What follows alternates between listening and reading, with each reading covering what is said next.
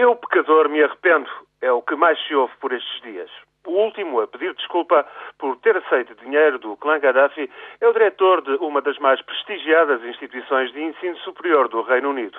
O diretor da London School of Economics, Sir Howard Davis, demitiu-se por ter aceito uma doação de 300 mil libras de um filho de Gaddafi.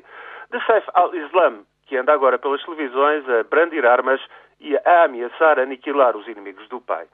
O académico inglês diz ter cometido um erro de apreciação.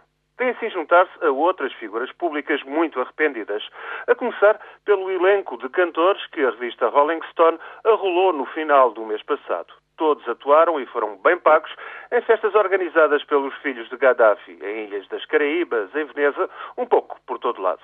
Algumas destas estrelas, felizmente, têm liquidez e andam agora a doar os milhões que receberam à caridade.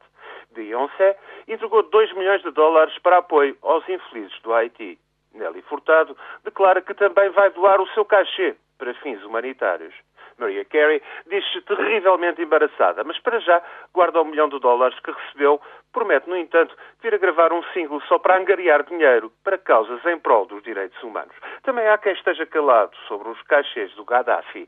É o caso do rapper 50 Cent, que ganhou fama e milhões logo com o seu primeiro álbum. Tinha o apropriado título Torna-te rico ou morre a tentar chegar a rico. Enfim, enfim, muitos outros andam embaraçados com o dinheiro que o clã Gaddafi espalhou o mundo fora em investimentos do futebol da Juventus às publicações da britânica Pearson, que detém uma editora tão conhecida como os Penguin Books, ou um jornal tão influente como o Financial Times. Nesta hora de contrição de pecados, vale sempre a pena recordar a velha história do imperador Vespasiano.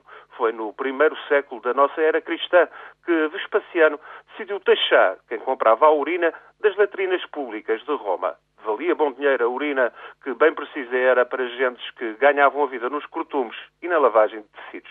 Queixou-se então seu filho Tito. O dinheiro que entrava para os cofres à conta de tal imposto era dinheiro que cheirava mal. A resposta imperial não se fez esperar. Vespasiano pegou então numa moeda de ouro e disse a Tito: O dinheiro não tem cheiro. A frase ficou para a história e a moral da história é o que se sabe, só que, por vezes, há dinheiro que acaba por cheirar mesmo muito mal.